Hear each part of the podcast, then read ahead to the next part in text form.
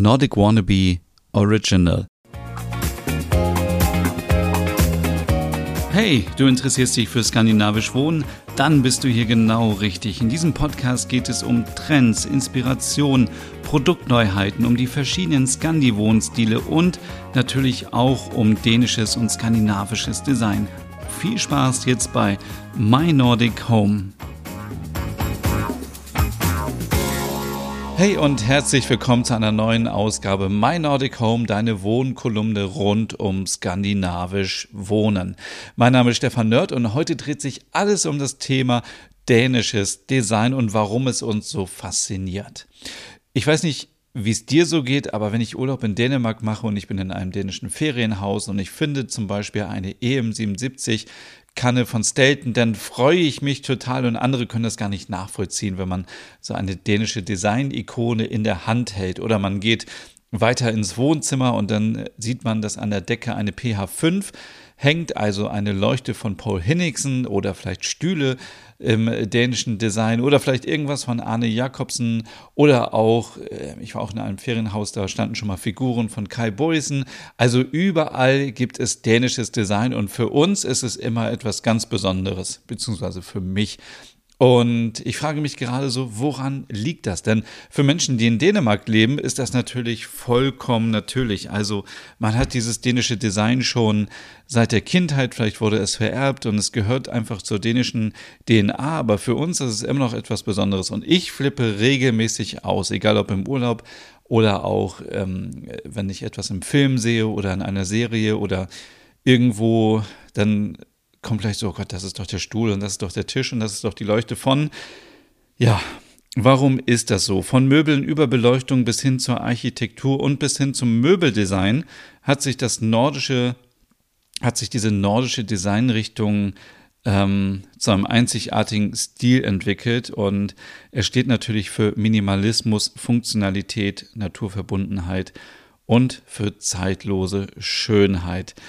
Ähm, aber warum ist das so? Also ich gehe erstmal so ein bisschen ähm, zurück in die Vergangenheit. Denn das dänische Design entstand so in den 1950er und 60er Jahren, deswegen auch ganz oft so Mid-Century Design ist natürlich dann auch ganz, ganz oft Scandi-Design.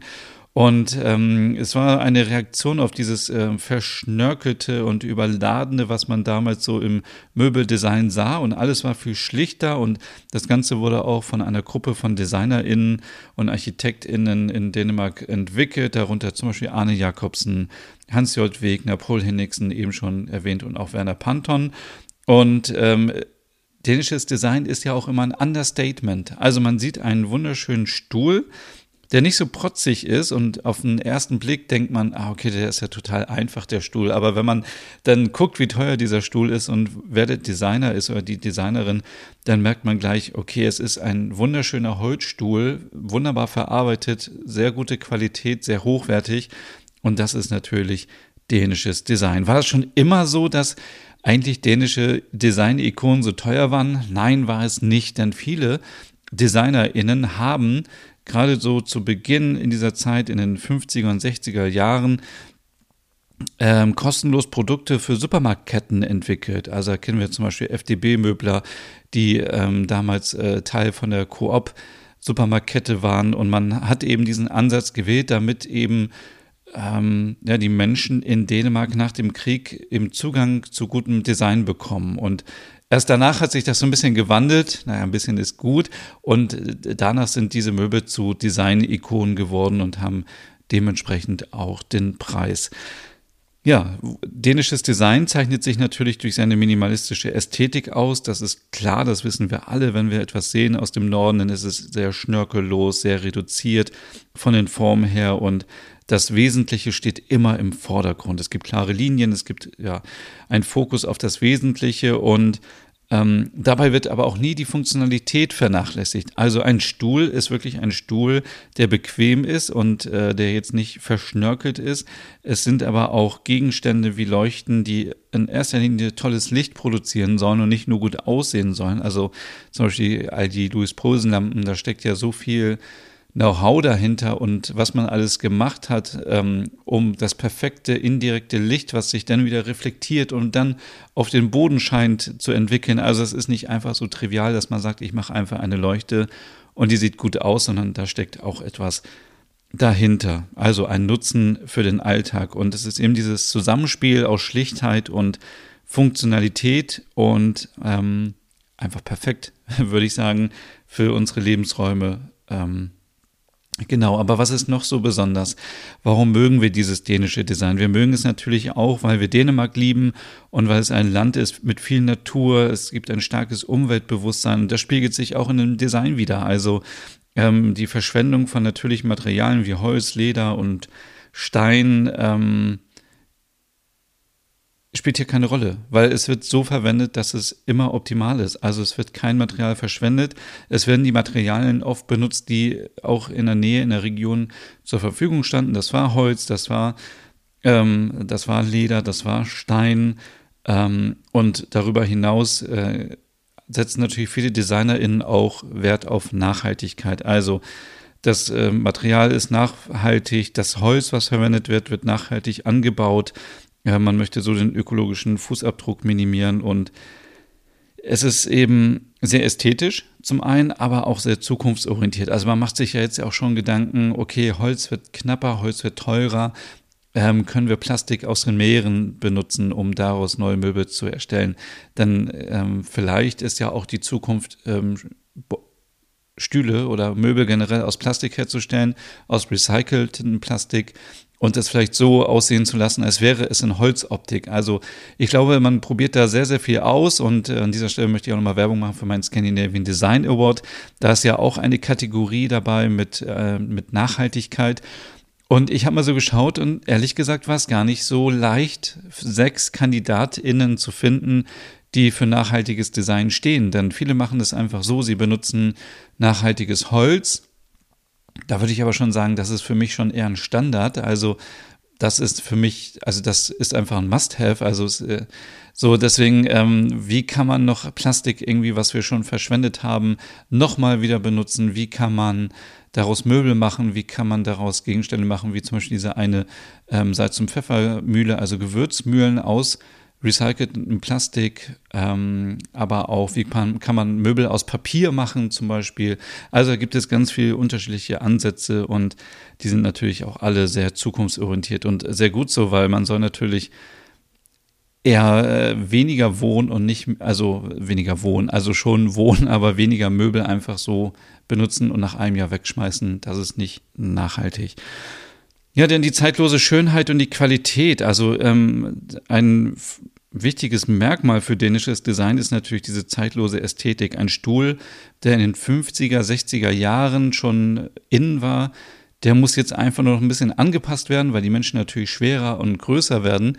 Aber das Design ist zeitlos. Also man würde nie etwas beim skandinavischen, beim dänischen Design finden, wo man sagen würde, okay, das ist nur fünf Jahre angesagt und dann kann man es wieder vergessen. Also gerade so diese ganzen traditionellen Sachen wie die Stühle von Karl Hansen und Sön, von Fritz Hansen, äh, die Leuchten, die ich eben schon erwähnt habe, von Louis Posen. Es gibt äh, so viel mehr Beispiele von, von guten Gegenständen, also auch Besteck zum Beispiel von Georg Jensen oder von Stelton so viele Sachen, die man sich einmal kauft und dann hoffentlich behalten kann und vererben kann. Und ähm, es ändert sich einfach nicht. Und äh, die zeitlose Qualität ermöglicht es natürlich uns, unser Zuhause so einzurichten, ähm, dass wir nicht immer von irgendwelchen kurzfristigen Trends abhängig sind. Also lieber Wert legen auf hohe Qualität, auf neutrale Sachen also Eiche wird immer aktuell sein. Ein Stuhl in Eiche, also wahrscheinlich war der vor 100 Jahren angesagt und wird auch in 100 Jahren angesagt sein. Wenn das jetzt ein Stuhl ist, der vielleicht mit Gold ähm, ver veredelt worden ist oder ähm, irgendwelchen schrägen Sachen, dann kann man sich auch schnell daran satt sehen und dann ist es vielleicht auch schneller vorbei. Die hohe Qualität ist natürlich auch ein Grund. Also viele werden Viele Produkte werden noch in Dänemark hergestellt mit Handwerkskunst und ähm, äh, es wird viel mit viel Liebe zum Detail und äh, mit viel ähm, Know-how werden diese Möbel hergestellt. Man könnte die natürlich auch alle billig in Asien produzieren lassen, aber es wäre nicht das gleiche von der Qualität. Man möchte diese gute Qualität halten. Und auch das ist nachhaltig, denn im Grunde genommen kann man all diese Möbel nachhaltig wieder restaurieren oder wieder fit machen. Das kann man bei vielen anderen Möbeln nicht machen. Wenn ich mir einen Stuhl kaufe für 10 Euro, dann würde ich mir wahrscheinlich noch fünfmal überlegen, ob ich dann da nochmal irgendwie den zum Tischler bringe und irgendwie reparieren lasse. Aber bei einem Stuhl, der etwas teurer ist und ähm, bei vielen Herstellern kann man auch die Möbel zurückschicken oder fit machen lassen oder Ersatzteile kaufen, wie zum Beispiel bei der Stelton-Kanne, das war mir vorher auch gar nicht so bewusst. Also bevor man die Kanne wegwirft, kann man fast jedes Einzelteil oder sogar jedes Einzelteil neu kaufen und die Kanne wieder fit machen. Also da gibt es sehr schöne Beispiele. Ähm, ja, ein paar Beispiele habe ich schon genannt, also wie die Stelton-Kanne, die EM77, aber der Wishbone Chair von Hans und Wegner ist zum Beispiel ein Beispiel. Die PH Artischock von äh, Paul Henningsen ist ein gutes Beispiel. Der Eckshare von Arne Jakobsen und, und, und. Da gibt es ja auch so viele Beispiele. Und auch von Nana Dietzel, ähm, also um auch mal eine Frau zu erwähnen, gibt es so viele tolle Designs oder von ähm, von Grete Meyer. Also es gibt so viele tolle Sachen und all diese Sachen sind auch ein Exporterfolg für Dänemark. Das wusste ich gar nicht. Also es gibt eine Zahl, aber ich konnte keine Quelle dazu finden. Deswegen muss man sie vielleicht mit Vorsicht genießen. Aber etwa 1,4 Milliarden Euro betrug der Export in Euro ähm, im Jahr 2019 für Möbel aus Dänemark heraus in die weite Welt. Und die meisten davon haben eben die Deutschen gekauft, die Schweden und die NorwegerInnen. Und ähm, viele gehen auch davon aus, dass die Hälfte der Möbel, die in Dänemark produziert werden oder von Dänemark, eben exportiert werden. Das ist natürlich schon ein ganzes Stück. So, jetzt fragt man sich natürlich, dass äh, die ganze Zeit jetzt so viele Fakten.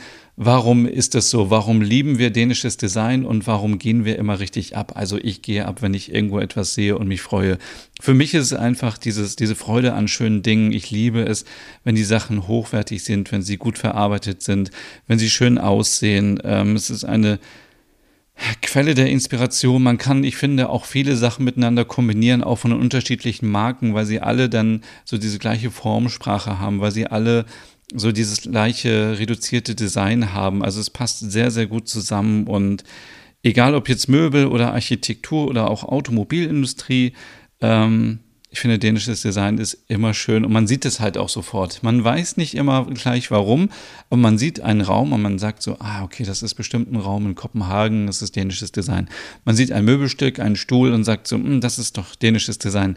Man, man, also mir geht das mittlerweile so, ich, ich spüre das einfach und man sieht es ja auch sofort anhand anhand der reduzierten Form. Das ist ja das, was ähm, das Design immer wieder ausmacht. Und für mich ist so eine Freude, ähm, wenn ich sehe, andere haben das auch, wie zum Beispiel diese EM77-Kanne, dann ist das so ein bisschen auch das Gefühl, dass ich ein Stückchen Dänemark zu Hause habe, wenn ich die gleiche Kanne habe.